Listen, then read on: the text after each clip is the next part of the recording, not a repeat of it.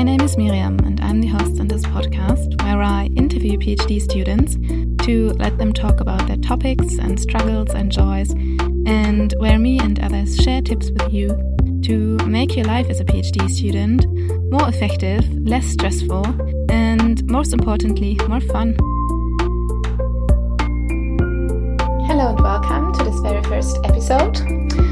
If you've listened to the trailer of this podcast, you might have guessed that I'm originally um, German. So my first language is German, and because of that, I will be conducting some interviews in German.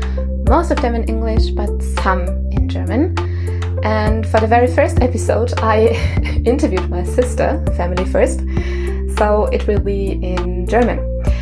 Um, I will be very happy if you stayed, but I will be just as happy if I can welcome you here again for the next episode, which will be in English for sure. And yeah, uh, for now I will switch to German. Hallo nochmal und herzlich willkommen zu dieser allerersten Folge. Äh, wie schon gesagt, habe ich mir für die erste Folge meine Schwester geschnappt. Sie hat mich vor einiger Zeit in Kopenhagen besucht und nachdem wir dann schon Tage darüber gesprochen hatten, dass ich doch diesen Podcast machen möchte, haben wir uns an einem Abend am Küchentisch gedacht, so, wir probieren das jetzt mal und wir haben uns den Rekorder geschnappt und dabei ist dieses Interview entstanden. Meine Schwester macht ihren Doktor an der Brandenburgisch-Technischen Universität Cottbus-Senftenberg im Feld Architektur und sie guckt sich an, wie ein Gesetz, das nächstes Jahr in Kraft tritt, in der Praxis aussehen kann und könnte. In dem Gesetz geht es darum, dass wenn Dächer renoviert werden, dann muss ab nächstem Jahr neben der Renovierung eine PV-Anlage auf dem Dach installiert werden. Und genau, sie guckt sich an, was das bedeutet oder bedeuten könnte. Ich hoffe, ihr habt beim Hören dieser Episode genauso viel Spaß wie wir beim Aufnehmen. Und ja, Let's Talk Science. Hallo Lydia, schön, dass du da bist. In meiner heutigen Folge habe ich meine Schwester zu Gast und wir entschuldigen uns schon mal im Voraus dafür, dass wir leider sehr ähnlich klingen. Aber genau, wir fangen jetzt einfach mal an. Ähm, genau, meine Schwester macht ihren Doktor an der Brandenburgisch-Technischen Universität Cottbus-Senftenberg in Cottbus im Feld Architektur im zweiten Jahr und wir möchten heute mal über ihre Erfahrungen reden, wie sie dahin gekommen ist, wie es ihr so geht und ihre Gedanken im Allgemeinen. Genau. Erzähl doch einfach mal, was du vor, deinem, vor deiner Doktorandenstelle gemacht hast. Ja, hallo. Erstmal schön, dass ich heute bei dir sein darf. Was habe ich vorher gemacht? Ich habe studiert Architektur, ähm, und bin dann schnell im Master auch schon auf den Fokus Bau- und Planungsrecht gegangen, was ich dann auch später fokussiert habe, jetzt in meiner Doktorarbeit. Und ja, das habe ich äh, vorher gemacht und parallel dazu habe ich als Werkstudentin gearbeitet und bin quasi nahtlos von meinem Studium dann auch zu meiner Doktorandenstelle gekommen. Und wie ist es dazu gekommen, dass du dich für die Doktorandenstelle entschieden hast, anstatt einfach im, im Architekturbüro zu bleiben? Die Idee kam letztlich von meinem jetzigen Chef und auch Doktorvater, der auf mich zugekommen ist während meiner Masterarbeit und mir von dem Angebot äh, erzählt hat, dass gerade eine Stelle frei geworden ist und er sich das sehr gut vorstellen könnte mit mir. Und ja, erst da habe ich tatsächlich überhaupt erst mit dem Gedanken gespielt, eine Doktorarbeit zu schreiben. Also das war quasi ja, einfach weil mir die, das Angebot gemacht wurde, habe ich darüber nachgedacht und fand, es klang ganz gut. gut. Und wie lange bist du jetzt schon dabei? Wann hast du angefangen?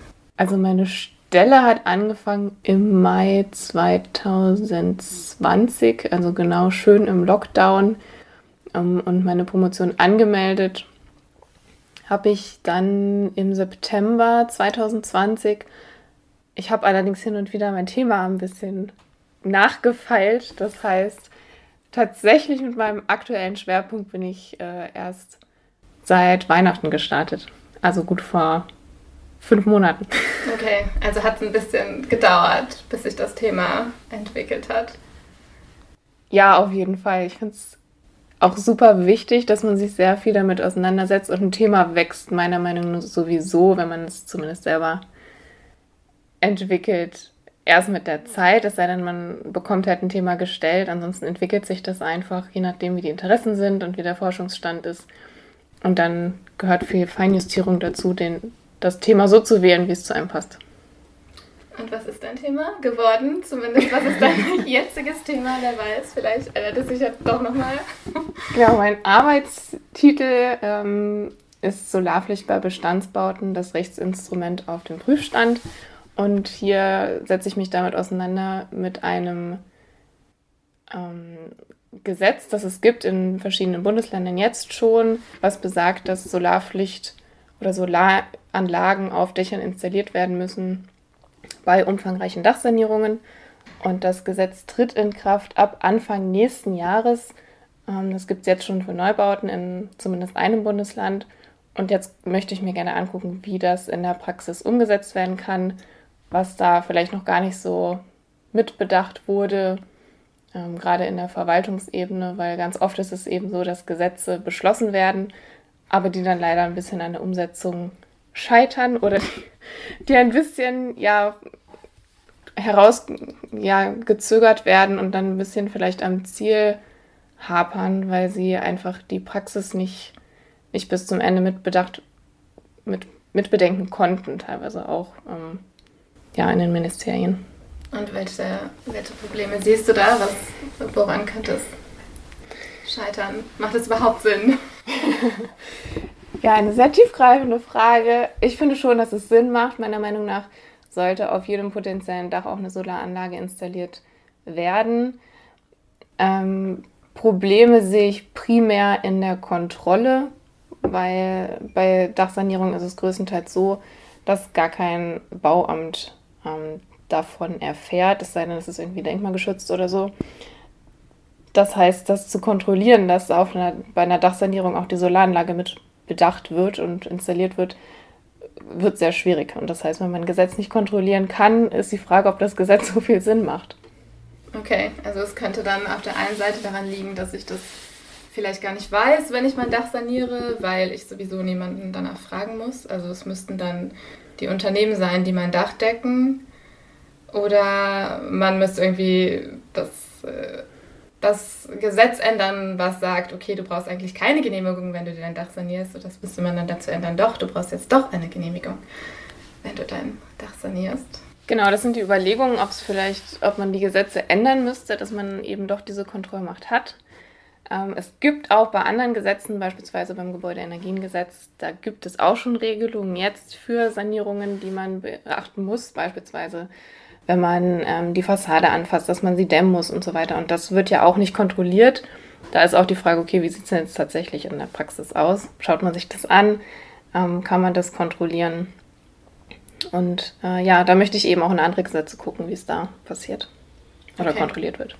Okay, spannend.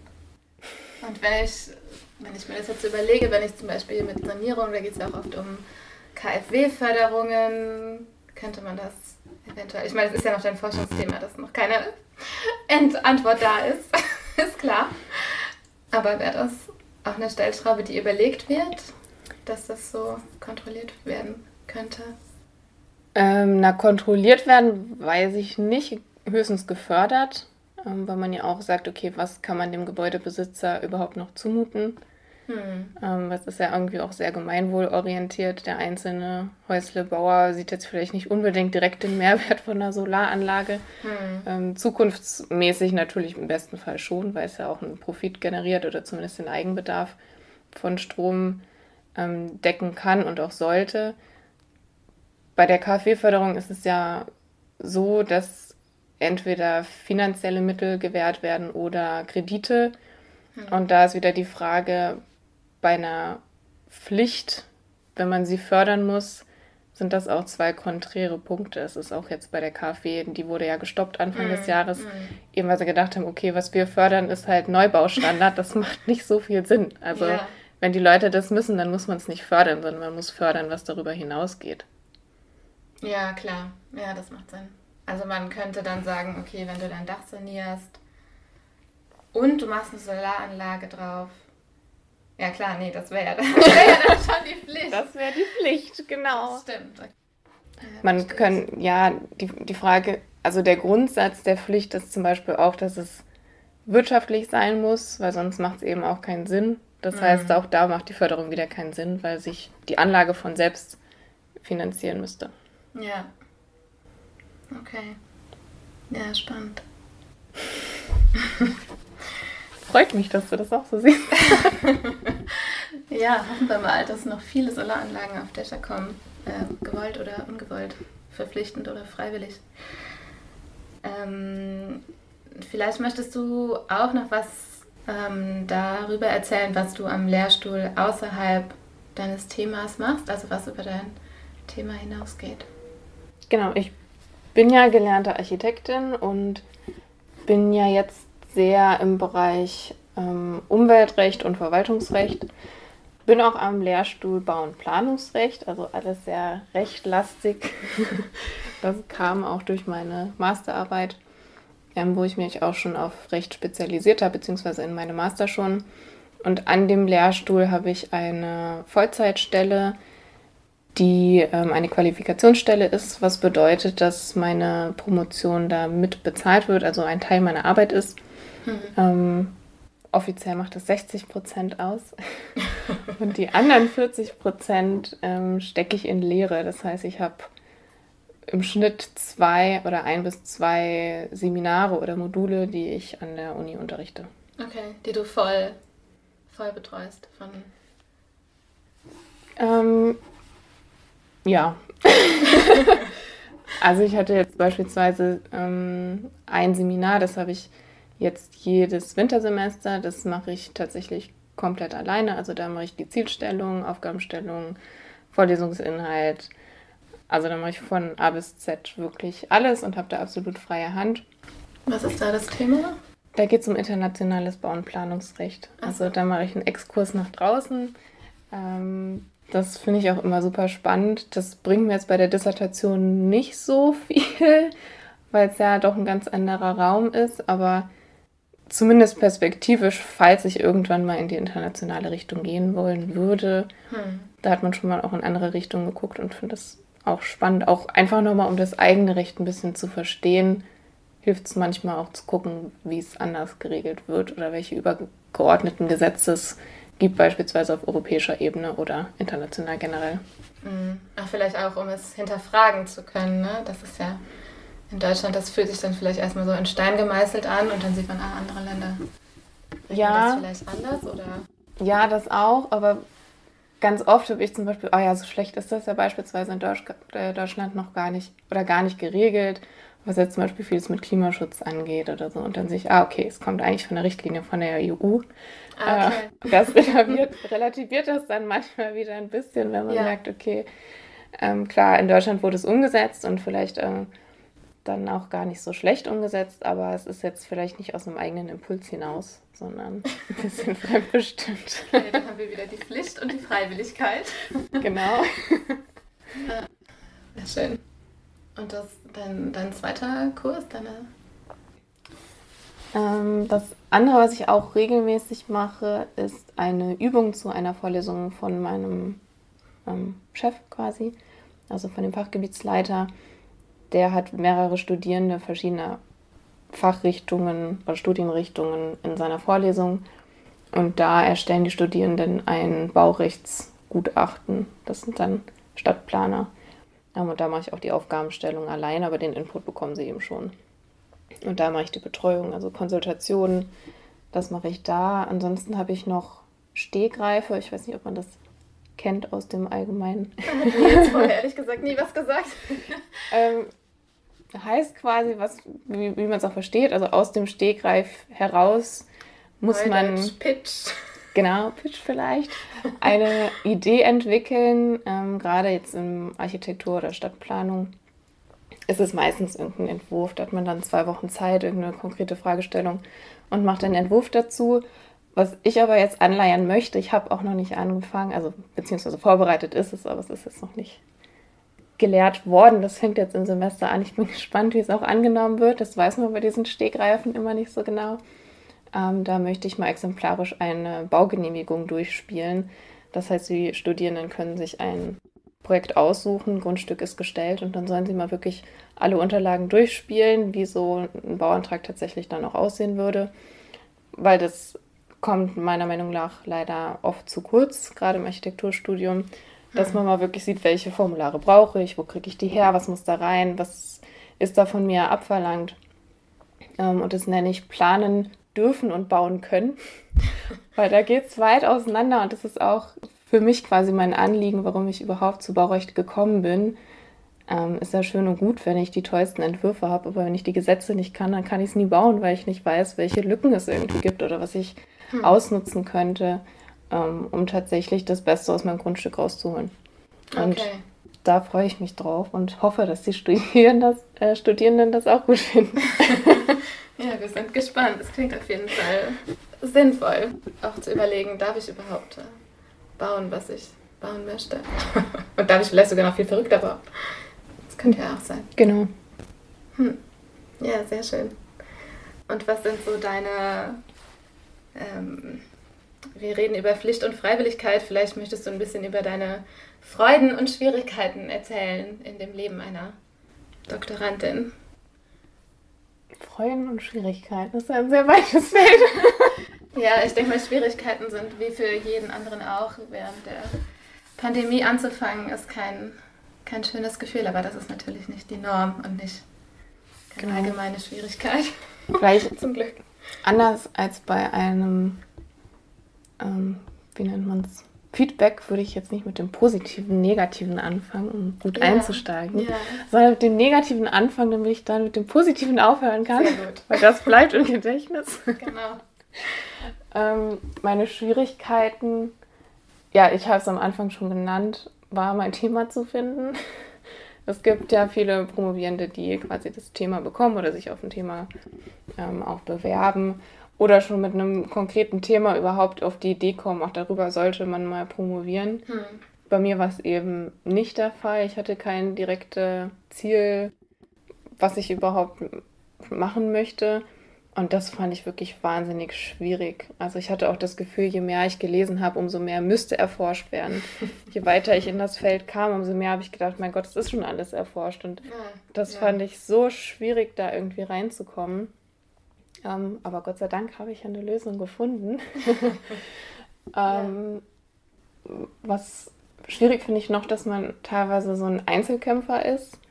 Also da habe ich echt eine Zeit lang sehr dran zu knabbern gehabt, dass man hm. wirklich für sich selbst oder habe ich auch teilweise immer noch so selbst für sich seine Struktur machen muss hm. und weiß, okay, das mache ich nur für mich. In der Lehre ist es halt, man hat Deadlines, okay, dann fängt das Semester an, dann muss es auch laufen und dann ist die erste Vorlesung und bis dann und dann muss es alles stehen. Das sind kurzfristige Ziele und bei der Promotion ist es halt, ja, also ich merke auch meine Doktorväter, die wollen auch nicht so mich bedrängen und deswegen fragen sie auch nicht so oft nach, wie es ja. vielleicht läuft. Ähm, vielleicht bräuchte ich das auch manchmal, hm. ähm, einfach um ein bisschen mehr Druck zu haben. Ähm, aber da habe ich jetzt auch Lösungen gefunden und deswegen kommen wir jetzt auch schon zum Positiven. Sehr gut. Ähm, und zwar meine Lösung dafür war auf jeden Fall ähm, Gruppen zu finden, denen es ähnlich geht. Ich habe das Glück, dass wir ein großes Institut sind mit vielen oder vielen, das ist für andere Institute wahrscheinlich immer noch wenig, aber ähm, auch andere Promovierende, die an ähnlicher Stelle sind wie ich. Mhm. Wir haben uns zusammengefunden und ein Kolloquium gestartet, wo mhm. wir einfach so einen Austausch haben. Da sind wir noch am Aufbau, wie das Kolloquium tatsächlich aussehen soll. Das ist ein bisschen offiziell und inoffiziell ja. mit Professoren und ohne. Ähm, und da haben wir eben diesen Austausch, wo man einfach auch über Schwierigkeiten redet und immer wieder merkt, okay, man ist mit den Problemen einfach nicht alleine. Es geht eigentlich jedem so, aber man traut mhm. sich nicht zu sagen oder man hat irgendwie eine Hemmschwelle.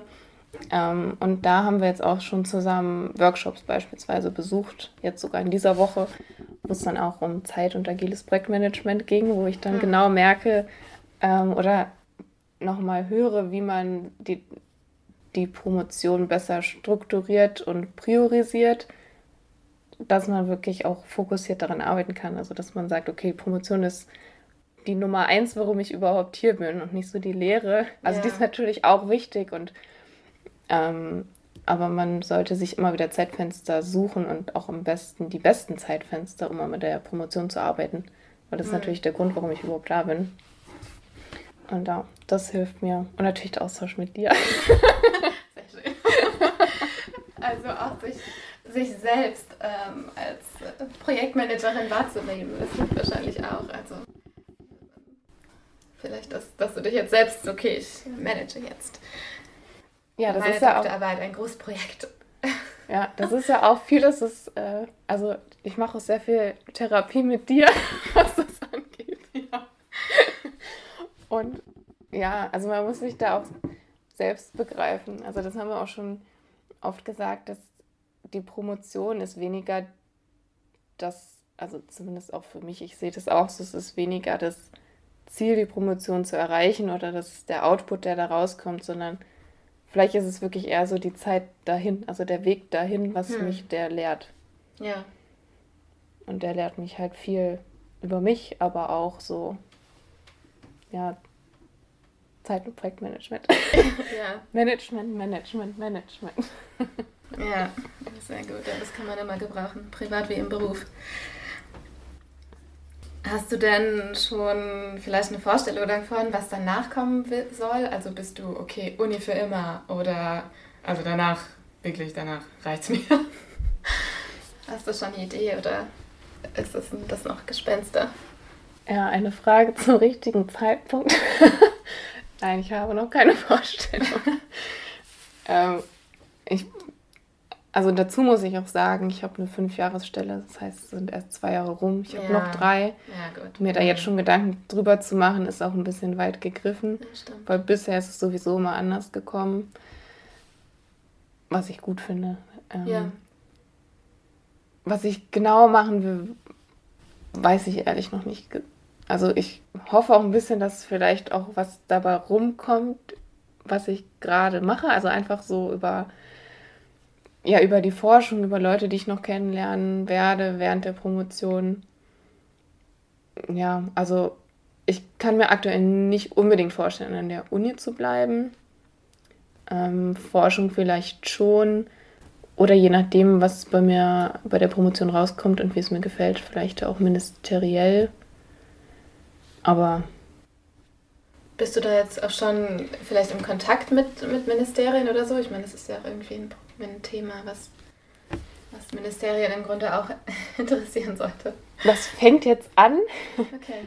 ähm, jetzt, wo du drüber redest, werde ich auch wieder aufgeregt, weil am Dienstag, also in zwei Tagen, ja. habe ich äh, den ersten Termin mit jemandem aus dem Ministerium. Worum geht es dann in dem Gespräch?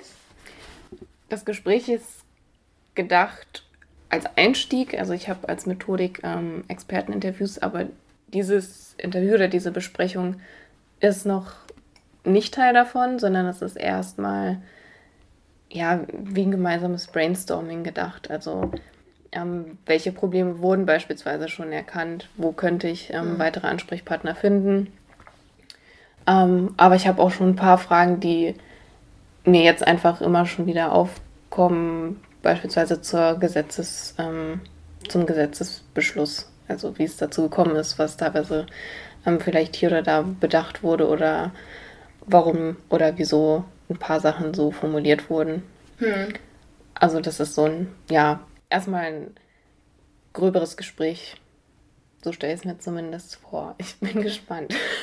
Aber das heißt, es ist auch Interesse da von Ministeriumsseite. Ich meine, die nehmen sich die Zeit dafür. Das heißt, ihnen ist da auch dran gelegen, denke ich. Genau, also die Resonanz war wirklich gut. Also ich habe auch für, also ich habe nicht so schnell mit einer Antwort gerechnet, muss ich auch sagen. Könnte auch daran liegen, dass ähm, ich zwei Kontakte angeschrieben habe, die mir durch meinen Drittbetreuer vermittelt wurden, ähm, der die AnsprechpartnerInnen kennt mhm. und auch zusammen mit den Ministerien an den Gesetzen gearbeitet hat. Das heißt, sie kennen sich tatsächlich. Ähm, ah, ja. Und dadurch war es, also würde ich jetzt sagen, recht einfach an die Kontakte zu kommen. Ich muss natürlich sehen, wie jetzt der Output der Gespräche wird. Mhm. Ähm, aber zumindest von den E-Mails und so waren sie wirklich ja auch daran interessiert an dieser Promotion, weil sie das Thema auch relevant finden. Mhm. Und der eine hat mich äh, auch wirklich direkt angerufen, also gar nicht erst geschrieben, sondern gesagt, ja, das haben wir auch schon gemerkt und ja, da arbeiten wir auch gerade dran und der hat sich halt wirklich gefreut, dass sich da jemand äh, mit auch auseinandersetzen will, der eben nicht in den Ministerien arbeitet. Ah, okay, ja, schön. Mal mit einer anderen Brille vielleicht ja. auf die Sachen zu gucken. Ja. Ja, und auch als Architektin, das ist eben das, was äh, oft mein Betreuer auch sagt, weil in Ministerien sind es ja oft dann irgendwie, ich weiß nicht, wer da alles so sitzt, Politiker, Rechtsanwälte, hm. Ähm, vielleicht teilweise eben dann auch je nachdem, das ist jetzt mehr der Bereich Energie, die dann in die Richtung was studiert haben, hm. aber Architekten, die ja dann am Objekt tatsächlich dran sind, sind da vielleicht eher in der Unterzahl ja, repräsentiert. Hm. Das heißt, du bist dann das Zahnrädchen zwischen dem Juristen und der Architektin. Das erhoffe ich mir. Ja, sehr schön. ja. Und ähm, du hast gerade gesagt, du hast noch einen Drittbetreuer, das heißt, du wirst von drei Menschen betreut. Wie ist das so oder wie ist das gekommen, dass es drei sind? Genau, also mein, ich sage immer Chef, ähm, der Fachgebietsleiter, quasi unser Professor, für ihn war es immer wichtig, dass ähm, wenn ich promoviere, er war super frei in der Themenwahl, aber wenn wäre er gerne mein Erstbetreuer, was ich auch absolut verstehen kann, einfach wenn man noch die Mia hat. Mhm. Ähm, er war also recht schnell mein Erstbetreuer. Ähm, er ist gelernter Stadtplaner, auch eben im Recht, aber eher im Planungsrecht aktiv. Ähm, mein Zweitbetreuer ist unser Honorarprof, auch in unserem Fachgebiet, ähm, spezialisiert auf öffentliches Recht. Das heißt auch für mich nicht ganz unrelevant, aber nicht in die Schärfe, nicht in die Tiefe, jetzt mhm. konkret mein Thema. Mhm. Ähm, und meinen Drittbetreuer habe ich bei einer Konferenz kennengelernt, Online-Konferenz natürlich. und er ist wirklich jemand, der sich gezielt mit der Solarpflicht auseinandersetzt. Also er ist halt wirklich in der Thematik drin, er forscht selber dazu, er war bei den Gesetzesentwürfen dabei. Hm. Er ist auch Jurist ähm, aber ist eben kein Professor. Das heißt, er hätte gar nicht Erst- oder Zweitbetreuer sein können, aber er ist eben thematisch für mich die Ansprechperson Nummer eins. Mit ihm kann ich mich inhaltlich am besten austauschen. Hm. Ähm, und deswegen habe ich jetzt ihn auch als Drittbetreuer. Wie das dann alles offiziell und wie auch immer aussieht, das wissen wir auch noch nicht, aber ist vielleicht auch gar nicht so von Relevanz, sehe ich zumindest jetzt so. Also für mich funktioniert dieses Dreiergespann, weil ich unterschiedliche Inputs daraus ziehen kann. Mhm. Und dann müssen wir einfach mal sehen. Und wie es sonst so läuft, ähm, getroffen habe ich meinen Drittbetreuer persönlich noch nicht. ähm, bisher ist das alles online abgelaufen, aber ja. im Mai haben wir das erste Treffen zu viert. So meine drei Betreuer und ich. Ja. Bin ich auch schon ein bisschen aufgeregt, weil die sich ja auch untereinander noch gar nicht kennen. Hm. Ja, bisher hatte ich alle Besprechungen immer nur jeweils mit jedem für sich. Ja. Was aber auch zu Problemen führt, wenn man dann immer alles doppelt und dreifach erklärt und dann immer unterschiedlichen Input bekommt und dann alles über den Haufen wirft und dann, ja, ist einfach schwierig. Deswegen, ja, ich freue mich auf das gemeinsame Besprechen und hoffe, dass ich da einen guten Mehrwert kriege und auch, dass ich das, ich nenne es jetzt mal Team, auch kennengelernt zwischen, der, zwischen den Betreuenden. Ja, mehr Klarheit. Und vielleicht, dass auch alle drei wirklich wissen, okay, in die Richtung soll es gehen, weil sonst hat man ja oft dann doch nochmal eine eigene Vorstellung vielleicht davon und dann sich zu viert hinzusetzen, ist dann bestimmt eine gute Idee. Hoffentlich schmeckt der Kaffee. ja, das hoffe ich auch. Wir dürfen im Dekanatszimmer sitzen. Also die Räumlichkeiten sind schon mal sehr hoch angesetzt. Ja, dann, dann kann ja nichts mehr schief gehen. Da soll der Kaffee gut sein. Dann. Also ist es auch, jemanden von außerhalb zu fragen, kann vielleicht auch mal eine Idee sein, wenn man das Gefühl hat, okay, ich, ich werde zwar betreut und auch gut, aber mein Thema ist vielleicht so weitläufig oder so übergreifend, ähm, dass es vielleicht auch Sinn machen kann, jemanden sich noch von außerhalb, der gar nicht an der Uni ist, direkt dazu zu holen. Und es scheint ja die Offenheit auch dafür da zu sein. Ja, auf jeden Fall. Also ich finde es immer super wichtig, jemanden dabei zu haben, der thematisch auch involviert ist, der da auch unterstützen kann. Ähm, und wenn das eben jemand von außerhalb ist, kann das nur helfen. Also ich hatte jetzt zum Beispiel auch mit anderen Doktoranden die Thematik oder das Problem, dass man dann nicht so ganz weiß, ist es so die richtige Richtung, in die man forscht oder ist es überhaupt relevant für irgendwen, mhm. weil man ja auch unterschiedliche Meinungen dazu hört, jemand nach dem, mit wem man spricht. Und deshalb ich halt eben gelernt oder gemerkt, wenn ich mit Leuten spreche, die in der Thematik drin sind, die wissen einfach am besten, ob das von Relevanz ist oder nicht. Ja, da kann ich mit meinem Erstbe- und Zweitbetreuer halt gut und gerne drüber fachsimpeln. Mhm. Aber letztlich wissen wir es halt alle nicht, weil wir da einfach nicht drin stecken. Aber sobald mhm. man eben mit Leuten spricht, und bei mir war es eben mein Drittbetreuer, den ich überhaupt erst angesprochen habe, weil ich gesagt habe, ich würde da gerne drüber forschen, macht das überhaupt Sinn? Und er ja. so, ja, voll gut. Und äh, klar, auf jeden Fall, wenn du willst, ich bin der Drittbetreuer. Ja, krass. Jackpot. ja, ja, schön. Ja. Also ja. auf jeden Fall Leute von extern oder extern ansprechen und ja, vielleicht springt ja auch eine Betreuung dabei rum. Ja, genau. Ja, es ist ja gar nicht so schlecht, sich nicht immer nur auf das Universitäre zu beschränken. Das wird ja auch sogar manchmal kritisiert. Wir sitzen in unserem akademischen Elfenbeintürmen und ähm, forschen an der Realität vorbei oder informieren an der Realität vorbei. Und dann ist das vielleicht gar nicht so schlecht, den Bezug nochmal zu bekommen und auch immer wieder dahin zurückgeholt zu werden, vielleicht. Ja, genau. auf jeden Fall. Kann ich nur jedem, jedem empfehlen. Jedem und jeder. Gut. Ähm, wenn du mit deinem zwei Jahre jüngeren Ich sprechen könntest, kurz bevor du die Stelle anfängst oder kurz bevor du dich beworben hast, könntest du ihr irgendeinen Tipp oder würdest du, wäre es schön gewesen, dann etwas gewusst zu haben, was du jetzt weißt? Hm, ich finde es immer schwierig, weil ich weiß ja nicht, was das ausgemacht hätte, wenn ich jetzt irgendwas meinem Jüngeren nicht gesagt hätte, ob ich dann irgendwie anders gehandelt hätte. Ja. Hm, vielleicht würde ich mir den Rat geben, mir wirklich ein Thema zu suchen, was, was mir liegt und nicht, was mir auferlegt wird. Also was ja. jemand anders vielleicht für relevant hält, wenn ich mir selber eigentlich schon von vornherein sicher bin, dass das nicht meins ist, dann sollte ich das von vornherein auch ablegen. Ähm, ich glaube, damit hätte ich mir ein bisschen Zeit erspart okay. und ein bisschen Muße. Ja, also wenn es irgendwo kratzt und wenn es irgendwie sich nicht so gut anfühlt. Man muss sich ja sehr lange damit beschäftigen, da solltest du schon der gemütliche Wollpullover sein und nicht der, der kratzige Rollpullover. Die Jeans, die zu kurz ist. Genau. Zu eng. Genau. Ja, ähm, wenn dich jemand finden möchte und mehr über dein Thema wissen möchte, wie, wie kann man dich finden? Aktuell finden kann man mich auf jeden Fall auf der Fachgebietsseite von, unserer, von unserem Fachgebiet Bauenplanungsrecht an der BTU in Cottbus.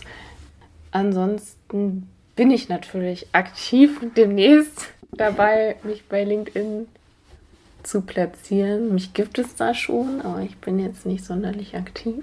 Okay, also auf die To-Do-Liste für genau. die nächste Woche. Ansonsten notfalls immer die BTU-Seite. Genau. Also Lydia Bayers auf der BTU-Seite und den Namen und den Link gibt es dann noch in den Show Notes. Ja, schön, dass du da warst. Es hat mich sehr gefreut. Es freut mich immer, wenn du da bist. und dann ja, bis zum nächsten Mal. Ja, danke schön. Mach's gut.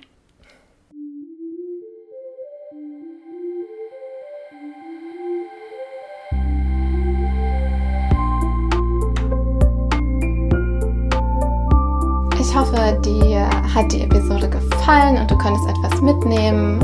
Falls du in der kommenden Zeit vorhast, dein Dach zu sanieren, dann vergiss die ähm, PV-Paneele nicht. Und dann freue ich mich drauf, dich in der nächsten Folge wieder hier begrüßen zu dürfen. Bis dahin, alles Liebe,